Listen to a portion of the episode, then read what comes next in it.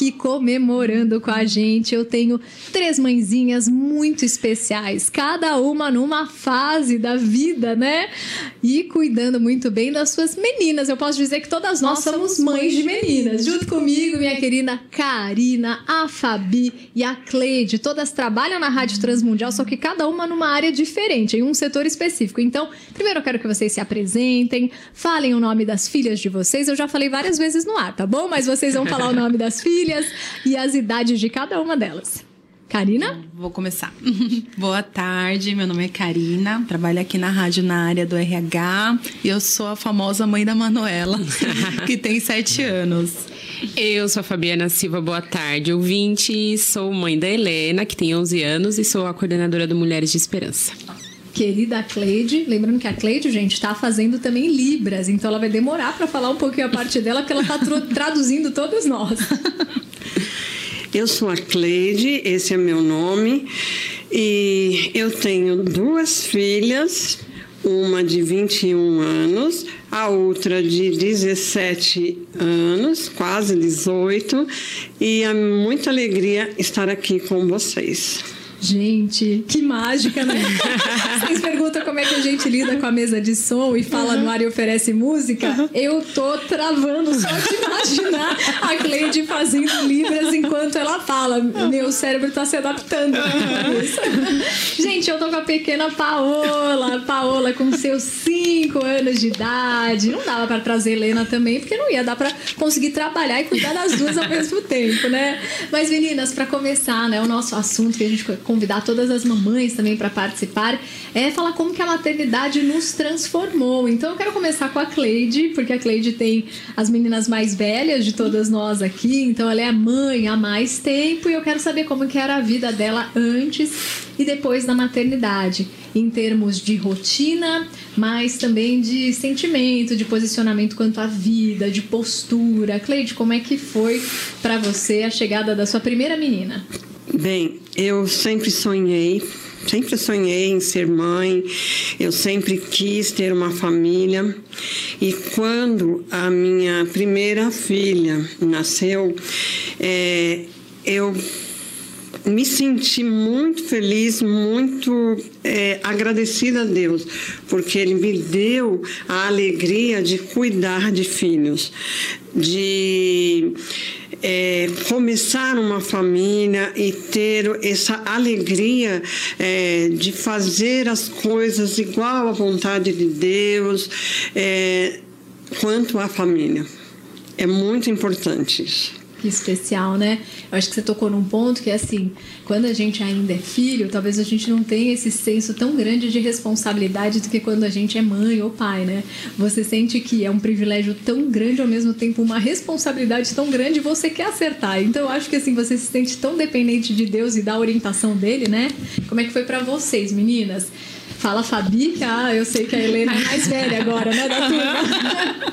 ah, ser mãe da Helena é muito especial, assim, porque é engraçado porque eu sempre eu tinha certeza que eu seria mãe de um menino. Então a minha primeira gestação, né, seria um menino. Então eu tinha nome, eu tinha decoração do quarto, falava para todo mundo que era menino e tal. E quando a gente descobriu que era menina, eu fiquei meio em choque assim, porque eu não imaginava meu mundo com uma menina, né? Mas é o, foi o presente que o Senhor me deu e tem sido especial demais ser mãe da Helena. E, e o que acho que que mexeu bastante assim com o meu coração é que após ser, ser mãe, eu acho que a gente observa as pessoas de uma forma diferente, né? A gente quer que as pessoas vejam nossos filhos de uma forma singular, com cuidado, de forma especial. Então a gente começa a agir assim com as pessoas também. De respeitar mais o outro, de pensar mais, respirar antes de responder, né? Então, acho que uma das coisas que eu aprendi, assim, que eu tenho aprendido é isso, né, na maternidade. E também é, entender um pouquinho melhor sobre o amor de Deus por nós. Que demais, que demais. Esse amor de pai, né, que zela, que cuida, que doa.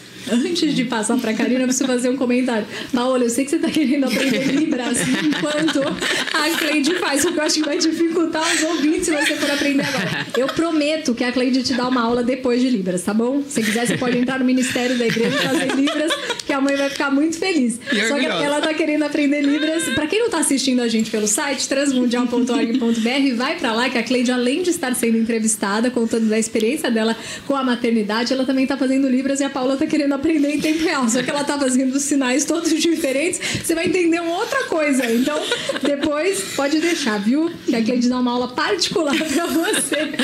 Karina, me conta pra você como é que foi. Eu lembro da sua barriguinha crescendo, tão linda. Como que a Manu te transformou?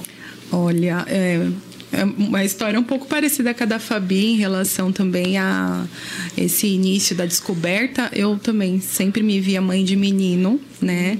E até descobrir, até os três meses, eu jurava que estava gerando um, um menino ali. Também tinha nome, que, que o pai queria um, a mãe queria outro, mas enfim.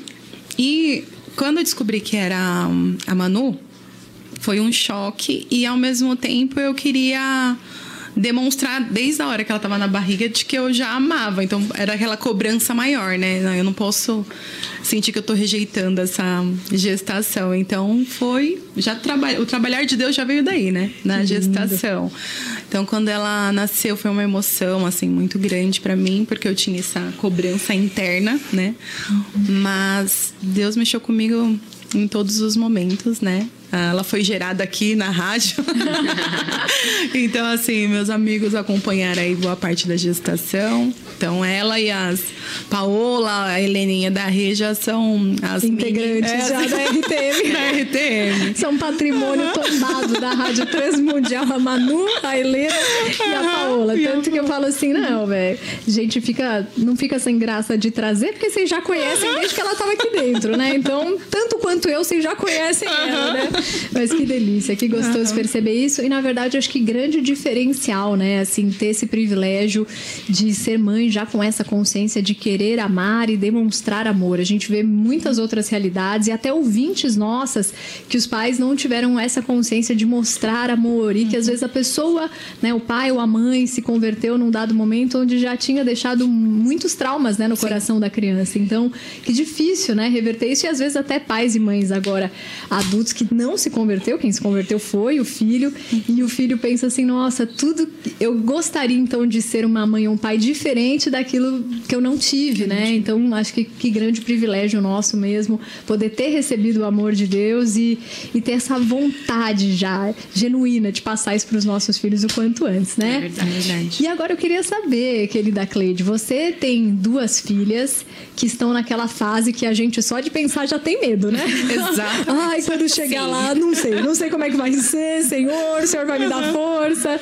Como é que tem sido para você isso, Cleide? Como você percebe que Deus te ajuda naqueles momentos onde a gente não tem resposta? O filho que não tem resposta e às vezes traz essas indagações para nós que tão pouco temos. É bem difícil. É como você falou, cada fase, é, cada momento é, da pessoa, ele tem seu momento. E eu pensei que a infância seria difícil.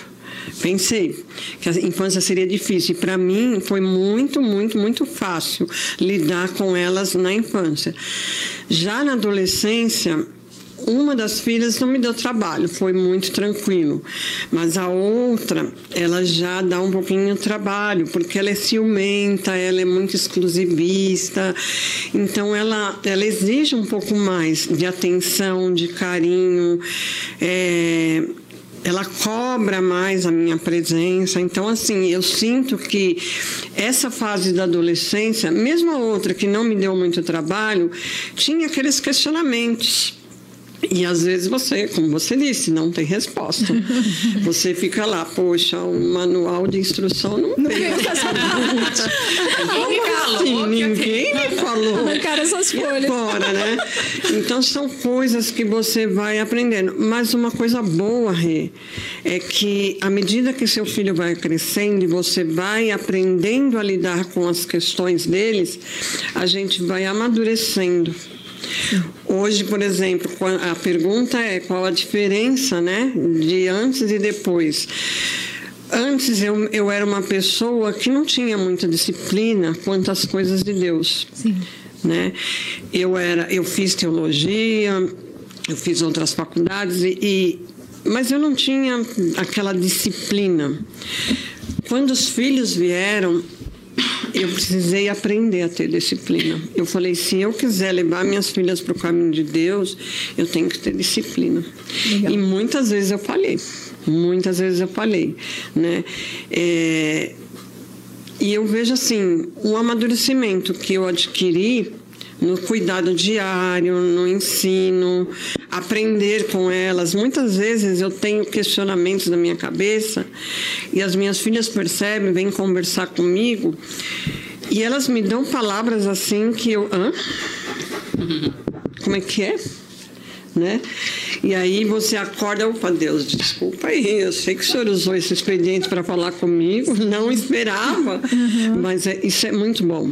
Essa troca de como é que fala, de, de conhecimentos que ajuda a gente, apesar da pouca experiência delas em relação a mim, mas a troca de experiências e de conhecimentos ajuda muito a gente a amadurecer dia após dia. Demais, né? Bom, então, isso posto na mesa, que todas nós já falhamos, acho que já é um bom começo para as nossas ouvintes se sentirem à vontade nesse bate-papo, tá? Nós somos mães que, por mais que possam ter mais de um filho, no sentido de primeira viagem, porque a gente está aprendendo a ser mãe à medida que vamos aprendendo a criar os filhos. Ao mesmo tempo que quando nasce um filho, nasce uma mãe, e é aquele instinto que a gente falou de dar o melhor de nós, mesmo assim é um aprendizado, né? Eu tinha um pastor muito querido, fez meu casamento, Vili Fomin, e ele dizia assim: é, por enquanto eu sou pai de uma filha de seis anos. Quando ela tiver sete, eu não sei, eu ainda não cheguei lá, não sei como é ser pai de uma filha de sete anos, mas quando eu chegar lá eu vou aprender. E aí quando eu chegar lá eu vou poder ter alguma coisa para falar falar, né? Porque às vezes vinham até pais conversar com ele e perguntar assim: com quantos anos eu deixo minha filha namorar? Ele falava.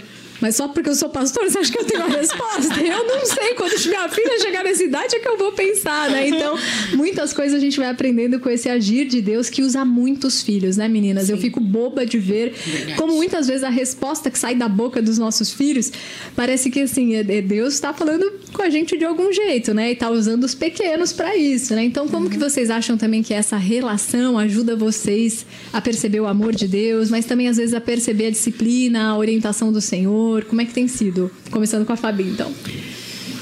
Então, eu acredito que a questão da dependência, né? A Helena vai entrar agora na fase da, da adolescência, da pré-adolescência, vai fazer 11 anos, né? Então, às vezes eu fico observando ela assim, fazendo as coisas dela, ou no canto dela, e eu já fico eu já tenho quase um pré-adolescente em casa, né? Como vai ser isso? Pode pular, a gente já vai pra fase adulta? Pode ser? ah, a gente tem muito temor, né, por essa fase, assim, de modo geral, né? Mas também é uma fase tão linda, tão especial, que também tem seus encantos, tem os seus desafios, como teve a fase é, quando eles eram menores, né? E, e ela tá numa fase agora de dependência também, como eu tô dizendo assim, a dependência do pai, que a gente tem essa dependência de estar onde eu estou, mesmo se ela não estiver no mesmo ambiente, ela vai me procurar, passa o olho olho assim, ah, ela tá aqui. E, e a dependência do para dormir, a dependência do carinho, mãe, vamos tomar café comigo e tal. Essas coisas também eu sonhei quando ela era pequenininha, dela chegar e falar, ai, quando ela tiver mais ou menos essa idade, ela vai agir assim comigo, né? A gente vai fazer as coisas juntas, vamos passear. Então, é, essa dependência que eu tô vivendo agora com ela, eu percebo muito que é a nossa dependência também do pai, né? De, senhor, Ajuda aqui, como diz a Cleide. Tá difícil hoje. Eu não consigo lidar nem com os meus problemas, agora eu tenho que ser psicóloga dos problemas dela. Como é que tá acontecendo as coisas, né? Então, é um aprendizado diário, né? Que Todos demais. Os dias é Nossa, é isso que você ressaltou, Fabi, de a sua filha procurar para passar tempo contigo. Até a Cleidinha, né, falava: eu tenho uma que é mais ciumenta, né? Que ela exige mais a minha presença. Ao mesmo tempo, é, que por um lado às vezes a gente sente que não tem tempo nem para respirar sendo mãe, é. que a gente gostaria de fazer algumas coisas que eram nossas e que, que era tão da, su, da sua personalidade, que deixava você tão você, né? E uhum. de repente com filhos quase não sobra tempo para isso. Mas ao mesmo tempo é tão bom saber que o filho quer a sua presença, né? Que o filho te procura, que ele quer passar tempo com você. Então, como é que é para você também, Kaká? Saber que, que a Manu não só depende no uhum. jeito assim de trocar, de levar para a escola, mas é essa dependência afetiva e emocional que é tão bonita, né? Que você Se fala assim, ai, com você, é, Deus, eu, eu, quero me sentir tão bem é. contigo como minha filha quer minha presença, uhum. né? É, é, assim, é louco, né? ah, o mundo da maternidade é, é cheio de informações. A Manu tem isso também, ela é uma criança muito amorosa, ela gosta muito da família, tudo dela é família, todos os desenhos dela, ela quer retratar a família de alguma forma. Então, assim, a gente tá na correria de casa fazendo alguma coisa esse fim de semana, ela, mãe, senta aqui para assistir um pouco comigo. Então tem essa, essas chamadas, assim, Sim. né? Ela sempre gosta de vir aqui na rádio também em todo momento, porque quer ficar, quer, é. gosta do ambiente e quer estar comigo, né? E é gostoso e a gente sabe que isso uma hora passa, então a gente aproveita o máximo que a gente consegue e Sim. pode, né, nas, dentro das nossas limitações de tempo. Mas é muito bom, assim, ela me ensina todo dia alguma coisinha, assim, sabe? Ah, é esse negócio de a gente não, não pensar na gente mesmo em primeiro lugar, né? A gente pensa nelas, né? Sim. Primeiro é elas, primeiro as coisas para elas, no tempo, um tempo de qualidade com elas. Então, é, hoje eu vim de uma reunião de escola também, então é muita informação que a professora passa de outras famílias que isso preocupa também, né? O que, que eles estão tendo de, de noção de, fora do nosso, da nossa casa, fora uhum. das igrejas. Então essa parte já acaba preocupando também a gente, né? Do que a gente passar para eles uhum. de uma forma que não assuste, mas que eles é, e entendam que, assim, isso é o mundo, né? Sim. Então, a, a gente, gente, não cria, né, o filho para nós mesmos. A gente cria com todos os valores, mas uhum. para que no mundo ele também faça a diferença, exatamente, né? Exatamente. E é um exercício, é né? Um exercício. com o JP uhum. outro dia aqui, ele tava dizendo que a primeira vez que ele deixou a filha voltar da faculdade de ônibus, ele ficava, eu vou buscar, eu vou buscar, eu vou buscar dele. Não, eu preciso deixar, eu sei, Senhor. E é, e é um exercício, né? E que gostoso nesse exercício contar com Deus, né? Uhum. Para nos ajudar. Isso faz total diferença. Acho que do contrário, é, quando você se sente assim, sem força, talvez você largaria, né? Abriria a mão. E aí deixa, né? Ah, deixa o filho seja na TV ou deixa o filho ali.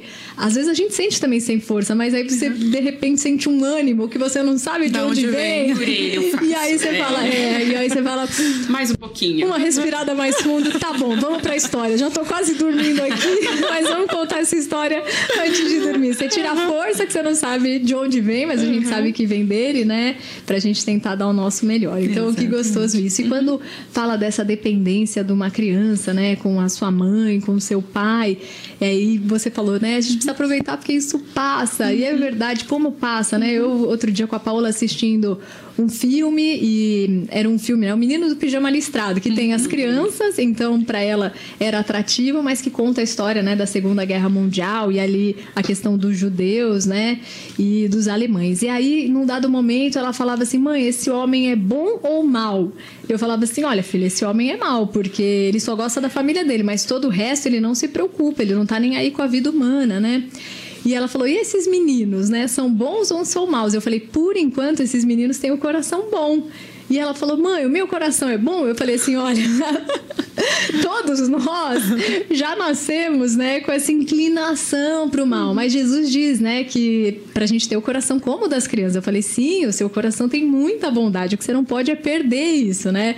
E Jesus fala para a gente ser parecido com vocês. Então, filha, por favor, se mantenha cada vez mais assim, que a mamãe também se inspira com você. Então, acho que essa inspiração de também manter o nosso coração é, com essa pureza é também esse coração coração nessa dependência que corre para o pai, né? Não pensa antes assim, não fica pensando, ai, mas o que, que eu vou falar? A primeira coisa já é esse movimento de é. correr para o pai, né? Aconteceu alguma coisa, do mesmo jeito que o filho escorrega e, e rala ali o primeira joelho, primeira coisa é.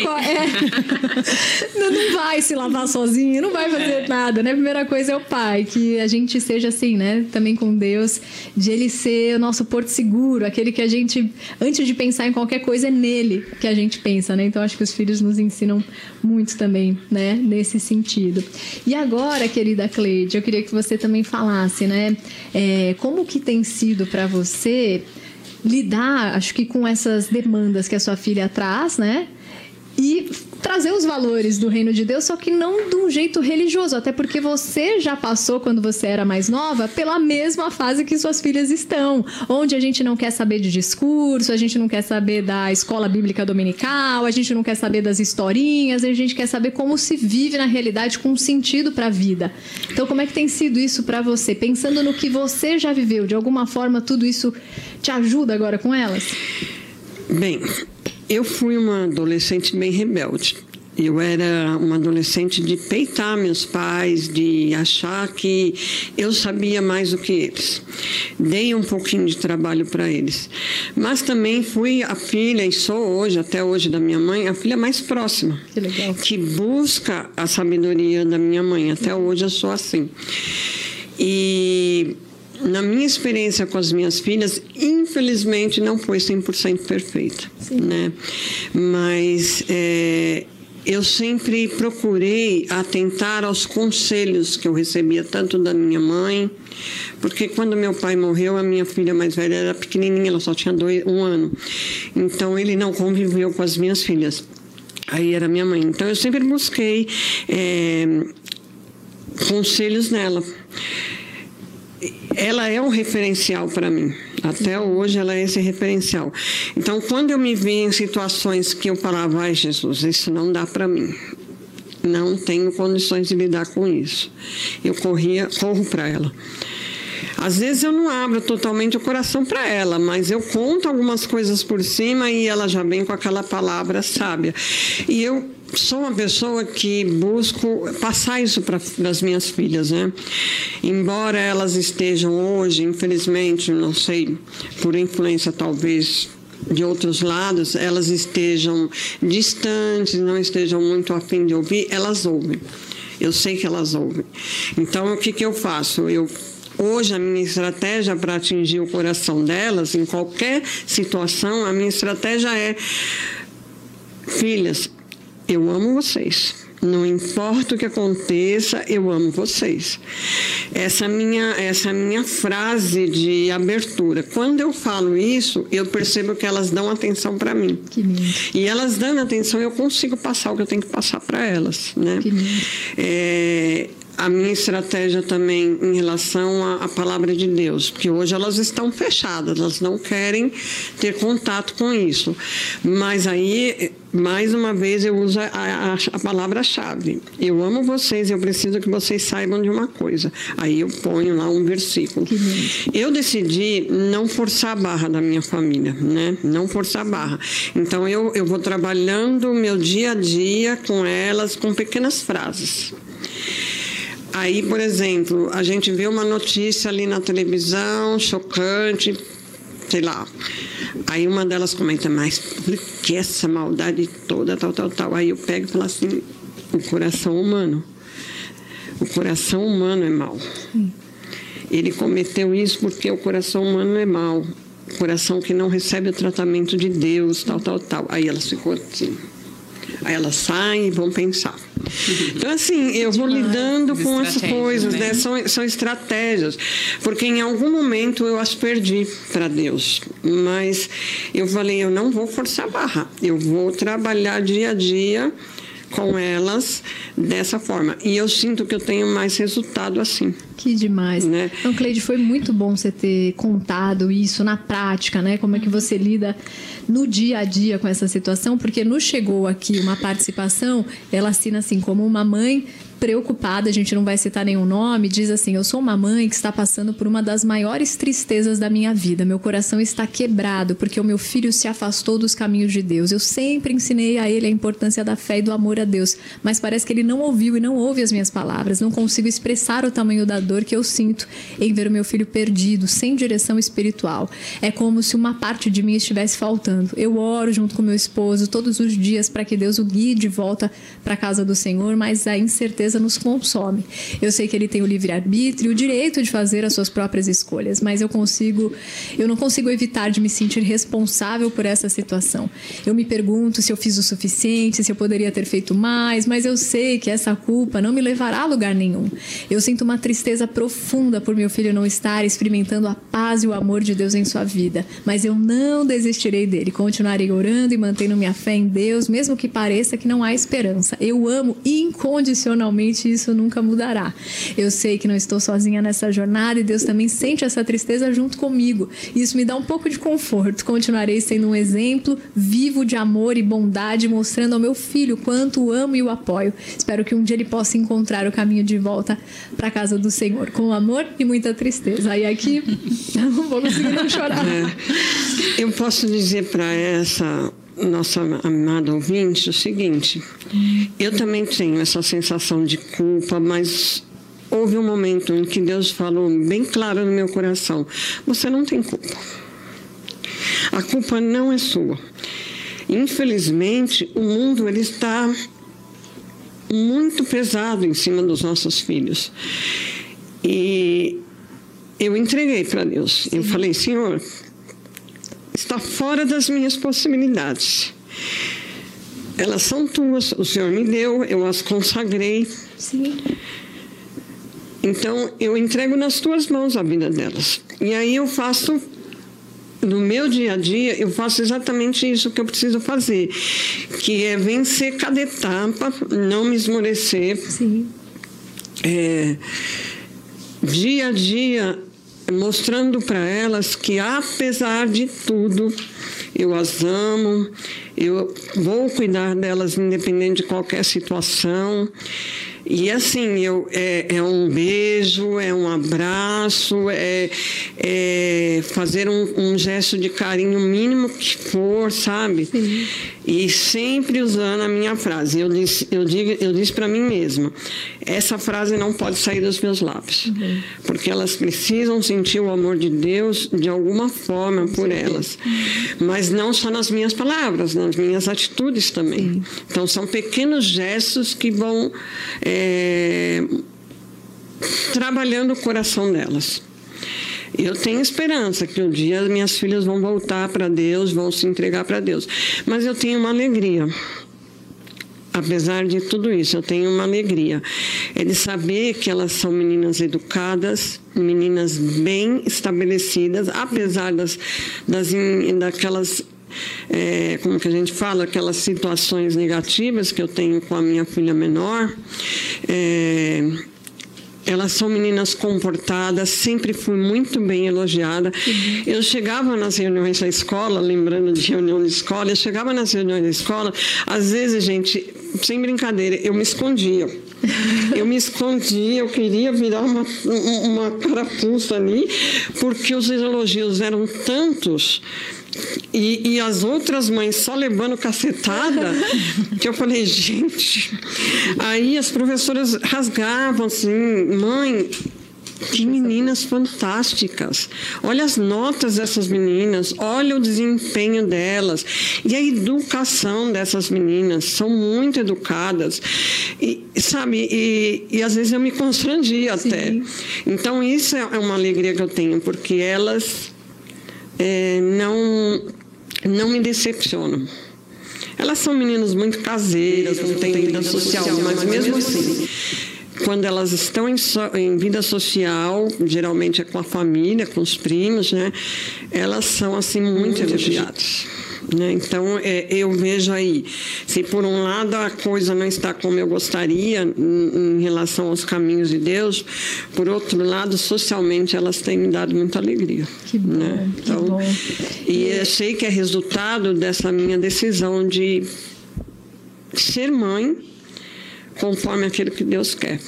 Amém. E eu tenho certeza que não é em vão, né? Tem momentos e tem dias, e quando começa a repetir isso, parece que é em vão, parece que você faz, que você faz, que você faz, e que não tem diferença alguma. Mas à medida que você contava, eu também lembrava, né? Numa fase difícil, depois de eu ter perdido meu pai lá com os 15 anos, com os 17, eu tava tão amargurada, assim, um sentimento de culpa, a religião não dava conta de explicar o porquê que tinha acontecido isso, então na religião aquilo não cabia, né? Não tinha um relacionamento vivo com Deus, um relacionamento relacionamento pautado na graça e no amor dele. Eu lembro que minha mãe sempre colocava um bilhetinho com um versículo debaixo da porta. Eu lia e não parecia que não estava nem aí, mas quando isso foi transformado, cada bilhete fez sentido, cada coisa assim. Eu acho Legal. que essa insistência que os pais têm mostrar o amor e esse amor incondicional que foi citado aqui pela nossa ouvinte, é assim, eles precisam sentir o amor de Deus de alguma forma. E eu vou ser essa pessoa que vou mostrar esse amor que não desiste não tem como. Em algum momento o coração quebra. Em algum momento fala assim, mas por que você me ama tanto se eu só faço coisa ruim pra você não me amar? E em algum momento isso se revela, né? Então, orando desde já pela essa mãezinha que nos escreveu, pela sua situação, Cleide, sei que ela é muito inspiradora para muita gente que talvez esteja quase desistindo, quase abrindo mão, porque pensa que não tá surtindo efeito nenhum. Não, é agora que você retoma e pensa assim, que em nenhum momento Deus desistiu de você e que ele vai te dar força para continuar amando seu filho até o fim. Meninas, respirando fundo e para quem está chegando agora, o nosso assunto de hoje é como a maternidade nos transformou. E recapitulando aqui para quem chegou nesse momento do bate-papo em que a gente está tudo emocionado aqui, eu tô com a Karina, mãe da Manu, com a Fabi, mãe da Helena e a Cleide contando a história das duas filhas, filhas já mais velhas, que tudo isso aqui está nos ensinando muito, né? E meninas, eu gostaria também de saber como é que vocês lidam com os próprios erros. Porque quando que a gente não é mãe, a gente pensa que a gente vai fazer desse jeito, a gente vai responder dessa forma, e quando o filho fazer isso, a gente vai fazer aquilo. Quando ele espernear no shopping, a gente já sabe o que vai fazer. Na teoria é tão bonito, mas na prática. Os livros também. mas na prática, quando vocês erram, o que, que vocês fazem diante dos filhos? Porque tem uma postura, e essa postura é muito recorrente em trocentas famílias, que é assim: o pai e a mãe estão errados. O filho já sacou. Mas você é pai e mãe, então você não pode perder a autoridade. Mas com a gente não é assim, né? Quando vocês é. se percebem ali faltosas na educação das filhas de vocês, como é que é o processo? Eu, eu fico imaginando, assim, a gente conversando aqui, eu fiquei pensando, né, como vocês todas comentaram, do aprendizado que a gente tem diariamente de ser mãe. E tem aquela frase muito clichê que a gente já vem comercial, que as pessoas falam, né? Ai, nasceu um, um bebê, nasce uma mãe. Não, gente, a mãe não nasce ali, ok? A gente tá nascendo todos os dias, porque são todos os dias, né, desafios novos. Às vezes na rotina que você já está acostumado com a criança, acontece uma coisa diferente, a criança já se porta diferente e você fica, como assim? Mas isso aqui é o mesmo que a gente fez ontem. E aí você já tem que agir de forma diferente. Então, quando é, eu percebo que eu errei na educação com a Helena, em algum aspecto, assim. Um, eu choro bastante, assim, eu, eu fico muito chateada porque, primeiro, que existe aquela cobrança de que a mãe não pode errar. Então a gente não, a gente tem que ensinar direito, a gente tem que estar disponível 24 horas por dia, a gente não pode se cansar, a gente tem as respostas para tudo. E isso na verdade não acontece, a gente é um ser humano como uma criança, né? Sim. Então, o primeiro ponto é eu errei, eu fico bem chateada, choro, peço perdão a Deus, falo, Deus, que coisa feia que eu fiz, como, como foi desse jeito, enfim. E também eu falo para ela, peço perdão para ela, filha, mãe, desculpa, a mãe agiu assim porque a mãe estava desse jeito na situação, você respondeu desse jeito, a mãe não gostou e tal, né? Mas a mãe não vai fazer mais isso, desculpa e tal. Aí ela me abraça, enfim, me dá beijo, aí, aí ela fala desculpa que não vai vir. Aí a mãe chora de novo. Mas você fala assim, Mas até é que valeu difícil. a pena por esse abraço. É, né? é bem difícil mesmo. Ai, que coisa linda. E pra você, Karina? Então, você nunca, né? É, nunca escorregou. A mãe não erra, gente. É, então, quando eu me pego nessas situações, assim, às vezes de às vezes no nosso automático, né? Sim. Eles precisam de algo e de uma atenção especial às vezes. Ou aí a gente naquele automático de querer resolver as coisas de casa, chega cansado, tem que fazer janta, não sei o quê. E aí vem aquelas bronca sem necessidade, né? Agora não, Manuela, tô ocupada, Manuela, não sei o que. Aí quando eu me policio, assim, que eu vejo que fiz alguma coisa. E ela não, não é de retrucar. Ela vai pro cantinho dela, ou volta a desenhar, ou volta a assistir uma coisa, e cai aquela ficha, meu. Você se cobra bastante e você fala, que mãe que eu sou pra essa criança. Naquele momento você se sente a pior pessoa Você me do pediu mundo. três vezes e eu falei, não, É, três vezes. aí eu falo, não, né? Aí baixa a adrenalina, você tenta respirar um pouquinho. Na hora, você tenta se corrigir e se policiar para não fazer de novo aquilo, mas bate aquela chateação, né? De ser muito dura, às vezes, ser muito. Mas, claro, sempre pensando no melhor delas. Mas eu acho que o importante é reconhecer, né? Se autoavaliar ali, ver que não foi legal, pedir desculpa é muito importante, porque às vezes a gente fala, ah, são pequenininhas, né? Mas não, eu acho que é importante esse pedido de desculpa, sim, para eles entenderem também que a gente tá validando o sentimento deles ali na hora, né? E assim, sempre pedir a misericórdia de Deus para dar sempre o melhor discernimento para a gente de ser pessoas melhores dentro de casa para elas, né? E fora também, para que elas sejam o reflexo disso tudo no dia a dia também, né? Que lindo, né? Acho não, é você falou tudo, né? A gente pedir perdão, porque, entre aspas, você fala, a criança é pequena, vai esquecer. Mas não. E você não vai esquecer. E Deus também não vai esquecer. E vai te Exatamente. lembrar de algum jeito amoroso, mas ali pra você ser constrangido e falar. E quando eu penso até na minha própria família, eu já abordei aqui inúmeras vezes que acho que o grande exemplo que meu pai me deixou não foi só nos acertos, mas foi principalmente como ele lidou com os erros dele. Porque eu via muitas vezes ele de fato triste, de fato arrependido. E o arrependimento vinha com choro, mas vinha com um pedido de mudança e uma outra postura de vida. Então isso me ensinou muito também.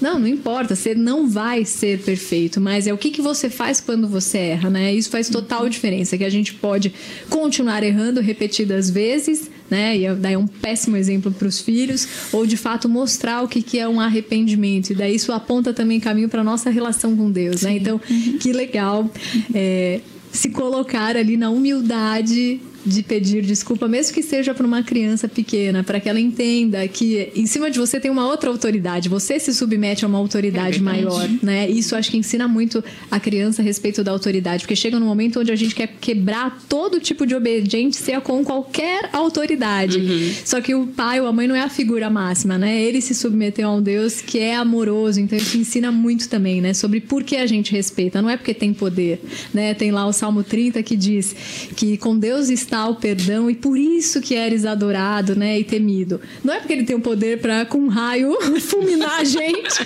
mas porque ele é tão bom, ele com ele tá o perdão, tá o amor que não tem como não se submeter a esse Deus, né? Ai, que Deus nos ensine a ser mães assim. Eu tô aqui com várias mãezinhas participando. Olha que coisa linda. A. Marília falou: ai, aqui chorando e aprendendo com essas conversas de mães nos estúdios. Pedir poder de Deus para continuar amando os nossos filhos, independentemente das circunstâncias. Devemos sempre nos lembrar que Deus nos ama. E hoje eu sei que somente a palavra de Deus germina e fortifica no tempo certo. Que linda. O Márcio, lá nos Estados Unidos, mandou uma foto da filhinha. Que linda. A Lara mandando beijos pra você, Paola. Olha que princesinha. Se estivessem juntas, iam no cinema. Olha lá. Olha ela. Que linda. E ele falou assim: Cleide, muito obrigado pela sua sinceridade, por você ter aberto o seu coração e mostrado que temos para nós né, esse desafio, mas nós que somos tementes a Deus, tanto na paternidade quanto na maternidade, a gente não vive um mar de rosas, mas a nossa esperança está em Cristo. Então, parabéns a todas as mães, ele manda aqui.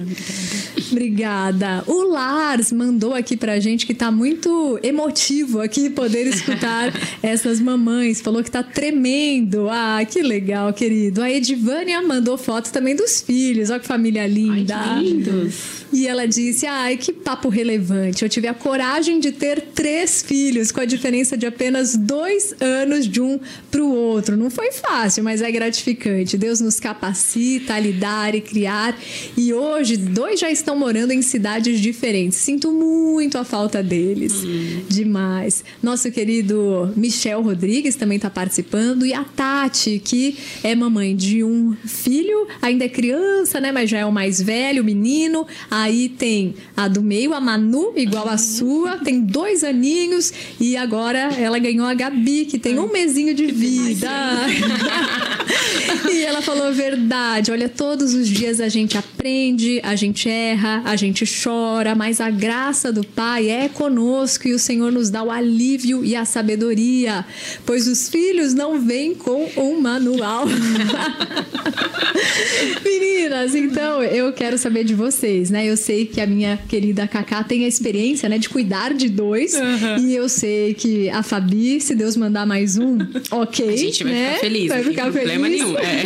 e a Cleidinha já tem duas. Fale também sobre essa questão da diferença da personalidade deles. Quando você falou que nenhum vem com o um manual, então você pensa, uh, já comecei com uma, já sei ser mãe. Aí vem outro totalmente diferente e você fala, opa, eu fiz isso daqui, respondi de outro jeito, calma aí. Tá com defeito de fabricação. Como é que é cuidar de cada uma diferente e ao mesmo tempo o desafio de não comparar, de não querer que os dois uhum. sejam iguais, de não ficar cobrando como se eles tivessem Esperar saído resposta, né? do mesmo ponto, é. Cleide. Filhos são diferentes. A minha mãe falava, ela teve nove filhos, e ela falava, eram nove todos diferentes. Aí eu falava assim, não, as minhas filhas vão ser perfeitas, iguais. Elas vão ser uma vai pensar igual a outra. Coitada, me iludi, né? Porque elas são bem diferentes, né? Ah, elas são muito parecidas assim no, no sentido de serem as duas um pouco acanhadas em relação a, ao mundo externo, mas elas são diferentes.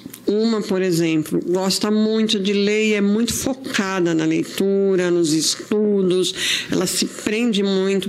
Para vocês terem uma ideia, ela está aprendendo inglês sozinha. Uau! Né? Porque ela ela é muito dedicada, muito esforçada nisso. A outra é totalmente oposta odeia estudar. Ela terminou o, o, ensino médio bem, foram bem na escola, porque eu sempre fiquei em cima, pegando no pé, né? Eu sempre fui uma mãe de estar junto ali com as, com as atividades acadêmicas e tal. E, mas elas são bem diferentes. Esse é um exemplo. É, a, a Elizabeth, que é a mais velha, ela é muito organizada. Ela tem tudo, as coisinhas dela é tudo ajeitadinha. Ela, é, isso ela pegou de mim, porque eu sou assim, ela gosta tudo no seu devido lugar. A Gabriela. a Gabriela, você ora mais. Você entra no quarto, você sabe que uma cama é de uma e a cama é da outra. Porque você entra no quarto, você tem que tirar aquela montanha de coisas da cama para achar a Gabriela lá no meio. Entendeu? Então, assim, são bem diferentes. O jeito de lidar com as coisas no dia a dia, sabe? A Gabriela, por exemplo, ela é desorganizada, mas ela é muito boa na cozinha. Que legal. As duas estão indo muito bem na cozinha, mas o forte da Gabriela é os doces, né? Que ela gosta muito. Ela é muito boa, ela é muito organizadinha, só que ela é mais tranquilona, ela faz as coisas com muita calma, ainda olha a receita, uma, duas, no três tempo vezes. Dela, aqui, no tempo pressão. dela. Só que terminou de fazer a receita, ai, ai, ai. Ficou toda a panela pra Aí ela chama outra, né? Ela chama outra, né? Então, e, né? Meio exaú, meio jacó, assim, você quer comer? É. Você é. quer? Então lava lá. Eu faço e você limpa, né? É que, você quer comer? Me vende o seu direito de... É, lá em casa a nossa política é sujou, quem sujou lava, né? Quem, mas ela a gente precisa lá, vai lá, faz, faz, faz, fala uma, fala duas, fala três. Então elas são bem diferentes. E é um desafio, porque você pensa assim, aquele sonho de adolescente, né? Minhas filhas vão ser iguaizinhas, vão fazer tudo bonitinho, vão deixar cada. Não é bem assim, não. Né? Aquele de é... eu conto, você conta. É, exatamente. exatamente. Elas são bem diferentes, personalidade diferente, o jeito de ver a vida diferente, né? Às vezes elas caem, vão pegar uma situação, caem na gargalhada, caem na gargalhada. E eu, como sou uma mãe muito presente, eu também quero rir. Divide comigo. Ah, mãe, você não vai entender. De fato, elas mostram para mim o que é que ela tá fazendo elas rirem. Aí uma ri pela desgraça, a outra ri pela comédia e eu fico no meio tentando rir para agradar as duas. E as duas rindo e falam, mãe, mãe não tá entendendo nada? A mãe não tá entendendo nada, mas eu quero ir. E assim, é, o jeito, a visão de mundo é diferente para uma e para outra, né? É um negócio incrível. Personalidade, visão de mundo, tudo, o jeito de pensar as coisas. E aí você fica ali no meio, né? Isso é muito legal, né? Muito Porque legal. traz. Lá em casa a gente é, nós somos em cinco, né? Tem um menino e quatro meninas. Todos diferentes fisicamente. E até eu com a minha irmã mais próxima de dois anos, mais ou menos, de diferença de idade, né? Diferença de idade. Somos muito diferentes. Crescemos no mesmo quarto. Então era exatamente isso. Uma super organizada, a outra mais bagunceira, aquela coisa toda. E a gente é muito diferente até hoje. E é muito bonito ver isso porque é a singularidade que Deus nos criou, né? A gente fica é, na maternidade tentando, né? Os pais em si, né? A gente dá a mesma educação, mesmos princípios, o mesmo cuidado, a mesma atenção. Mas o Senhor fez cada um de uma forma diferente. Né? E, e respeitar isso é difícil, é um desafio, mas é, é muito bom também a gente É. perceber essa singularidade. E é né? legal o dependendo do prisma que você olha, né? Porque se você olhar pelo todo, você vê que uma é mais organizada, mas tem trocentos talentos, né? Só que o problema é o prisma, porque às vezes, né, você vai com aquele olhar que você fala: olha, o seu irmão faz isso e você É. não faz e tal. Claro, e ele, ele faz outras coisas que o outro também não faz, né? E é diferente. Podem aprender, o problema, né, o o problema é, é esse Exatamente. tipo de comparação. Deus não compara a gente, né? Ele não fez cada um com o seu talento, Sim. com o seu jeito, com a sua personalidade. Ele usa, pega exatamente aquela habilidade, coloca onde ela possa se destacar, né? E às vezes a gente quer que os nossos filhos, só para ficar mais fácil pra gente, que eles sejam iguais, né? Eu falo que eu fui muito abençoada porque antes de eu engravidar da primeira gestação, eu era para ter três, é que eu perdi o primeiro. Mas antes dessa gravidez, eu fui muito bem aconselhada por algumas. Quando eu dei a notícia da gravidez, várias pessoas vieram falar comigo, primeiro filho e tal. E eu lembro de uma pessoa que falou muito para mim: olha, você não vai ficar num filho só, né? Eu falei: não, eu quero ter mais de um. E ela falou: então, uma coisa que eu preciso te ensinar: nunca faça comparações com seus, entre seus filhos, nunca, porque isso derruba e traumatiza muitos jovens. E, e é uma coisa que eu levei para mim. Foi um- uma conversa rápida, mas eu levei. E eu nunca fiz isso com as minhas filhas. Eu nunca permiti a competição entre elas e muito menos a comparação. Às vezes elas brincam comigo assim: ai, filha, por que, que você fez isso e aquilo? Ô, mãe, puxei de você. Seu DNA. Não sei não, mas alguma coisa aí do seu lado não deu muito certo bem pra mim. Então não acha ruim, não. Então, é, é, brincadeiras à parte, mas é, é- é essa coisa de você é, não super proteger um filho e outro. Uma coisa que eu aprendi também, a gente não pode ter predileção quando você tem dois filhos. Verdade. Você tem afinidade com um mais do que com o outro, mas predileção você nunca deve ter. E, e quanto menos você demonstrar essa afinidade que você. Você sabe que você tem. Eu, por exemplo, eu tenho muita afinidade com a minha filha mais velha. Né? Afinidade da gente abrir o coração uma para outra. E assim desde pequena. Mas eu não demonstro isso. Sabe? Eu, eu amo as duas de forma igual e trato as duas de forma igual, embora haja as diferenças, né? Haja é um jeito diferente. Porque cada uma é cada uma. Então, eu, eu tenho um jeito de lidar com uma e tenho um jeito de lidar com outra. Mas algo que eu tive que aprender. Sim, não, mas que importante essa palavra. Provavelmente os pais também façam isso, mas se não fazem, tomem cuidado, porque às vezes a intenção é muito boa. A intenção é, assim, é motivar no outro melhor do que você já tá vendo que um tá fazendo. Então você fala: olha, esse daqui já tá indo por esse caminho. Filho, por que, que você não faz igual o seu irmão? E a intenção é muito boa, é fazer com que ambos progridam, né? Ambos alcancem as mesmas coisas. Só que o problema é que às vezes essa fala acaba fazendo com que a criança pegue isso pra si e fala: "É, eu não sou isso, eu de fato eu não consigo. É porque eu ouvi da boca do meu pai que eu não sou, da boca da minha mãe que eu não sei, então eu não sei mesmo". E aquilo fica uma verdade a respeito dele que é uma coisa momentânea, né? Que é só naquele determinado momento você não consegue fazer, mas não quer dizer que você nunca vai conseguir fazer. E aí às vezes a criança leva pra si isso, né? Não, É. Meu pai disse que eu não sei, meu pai falou que eu não consigo, meu pai falou que eu sou bagunceiro, meu pai falou que eu sou desorganizado, então se eu sou Se ele, que é autoridade sobre mim, falou isso, Que então eu sou criou, e pronto. né, coisa. É, E mesmo que você cometa o erro de, fazer, de falar, como muitas vezes eu fiz, de falar coisas que eu depois percebi não devia ter falado, é, cabe a você é, ter um diálogo com seu filho e esclarecer para ele: olha, eu cometi esse erro de ter falado isso para você. Não vou cometer mais esse erro, mas entenda que não é totalmente verdade aquilo. Legal. Foi um sentimento ruim que eu tive no momento e descarreguei em cima de você. E eu falo sempre às minhas filhas: nada é impossível quando você sabe tem o apoio de Deus para sua vida, né? Tem Deus no controle de tudo, nada é impossível, nada você vai deixar de fazer ou vai deixar de acontecer na sua vida. Não tem essa de você não presta para isso, não presta para aquilo. Não, você tem que achar o seu melhor. com certeza. É uma coisa que eu sempre falo para as minhas filhas: procure o seu melhor. Você é capaz.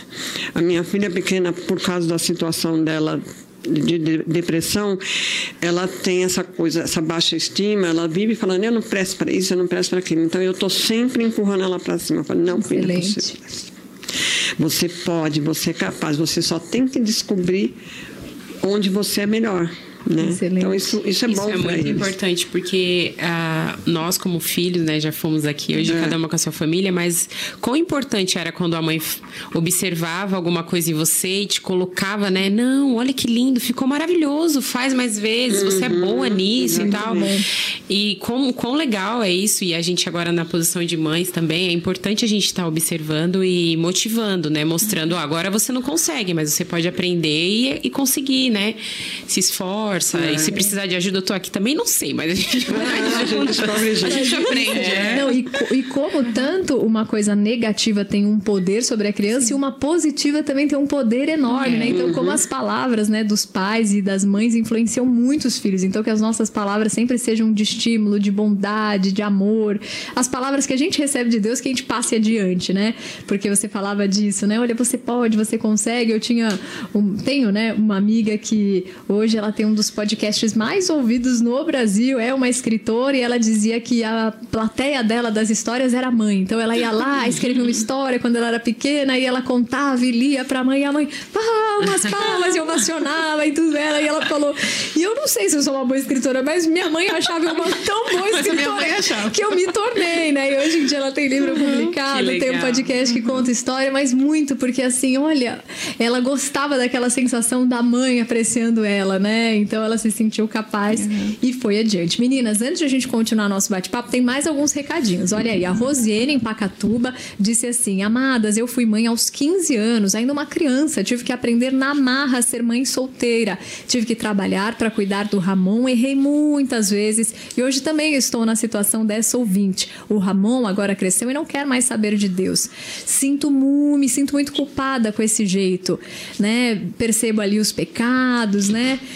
E aí ela tá contando agora que agora ela já é mãe de mais um menininho que já tem três anos. E em 2019, né, que ela conheceu o esposo dele, então tiveram o Estevão, o Estevão tem três anos, e ela tem procurado fazer com ele diferente, dar mais exemplo, né? E ela falou, e agora estou esperando o terceiro filho, ainda não sabemos o sexo, mas o desejo é que eu tenha uma menina, uma nova experiência. Eu sei que não vai ser fácil, mas eu confio no Senhor e estou amando ouvir a Amém. experiência Que de legal. cada uma de vocês. Muito legal, né?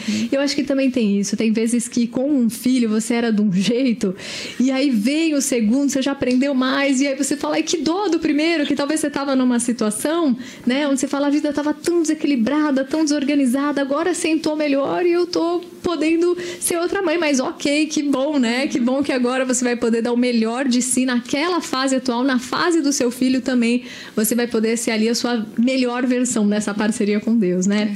Meninas, uma coisa que eu gostaria de saber de vocês.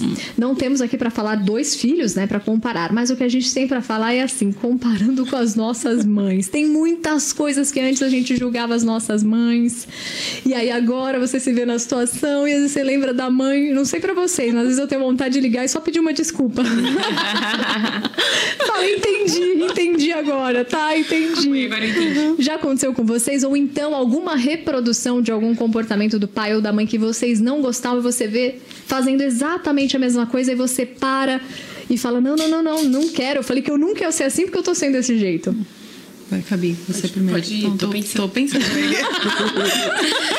Olha, eu não me lembro assim de, de nada, é, de alguma ação assim. Eu fui, eu a caçula, dei um pouquinho de trabalho, né? Porque caçula, café com leite, assim. Então me falava, ela era menor, deixa ela brincar, deixa ela escolher, era, né? Mais assim.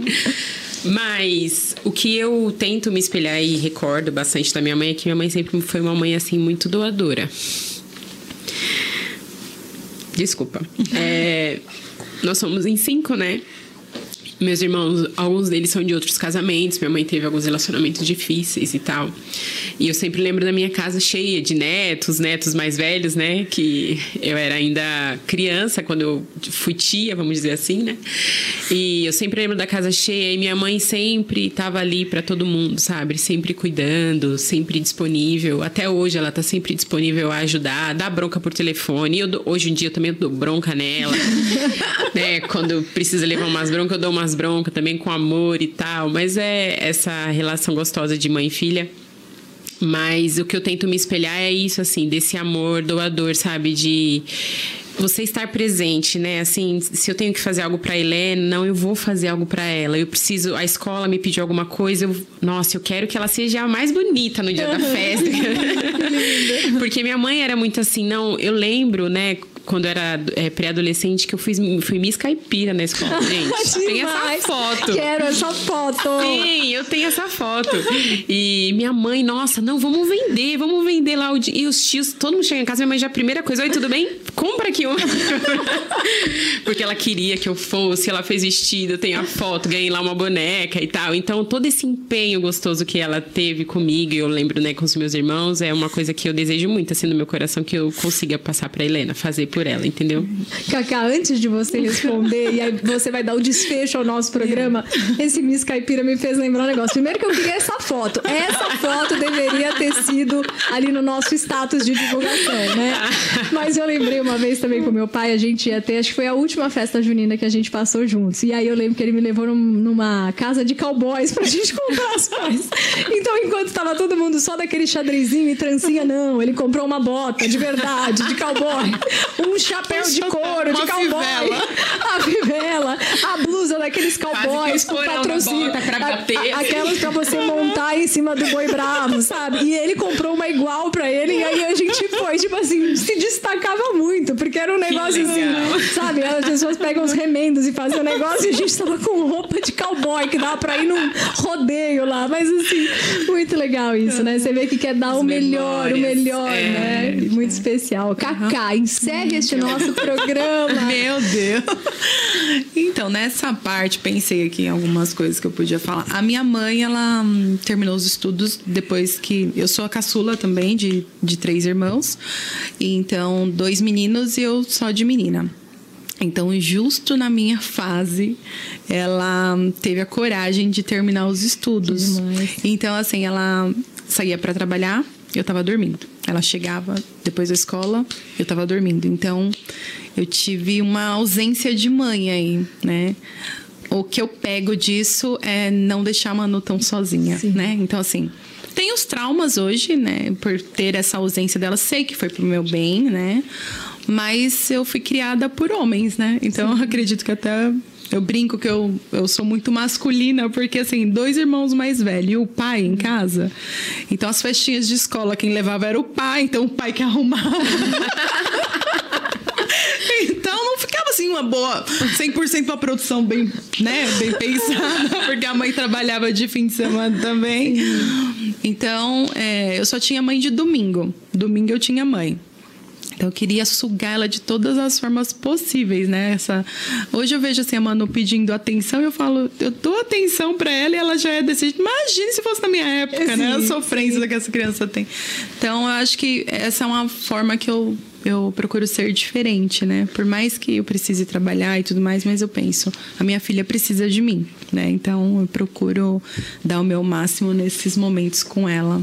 E é isso. Queridos e queridas, eu espero que daqui a vários anos as duas filhas da Cleide a filha da Fabi, da Cacá, Paola, junto com a Helena, estejam aqui comentando dos nossos erros, é. mas com essa misericórdia e essa graça, né? E falando: olha, minha mãe deu o melhor de si. É isso que a gente percebe. Mesmo nos erros, era tentando acertar, né? Exatamente. né?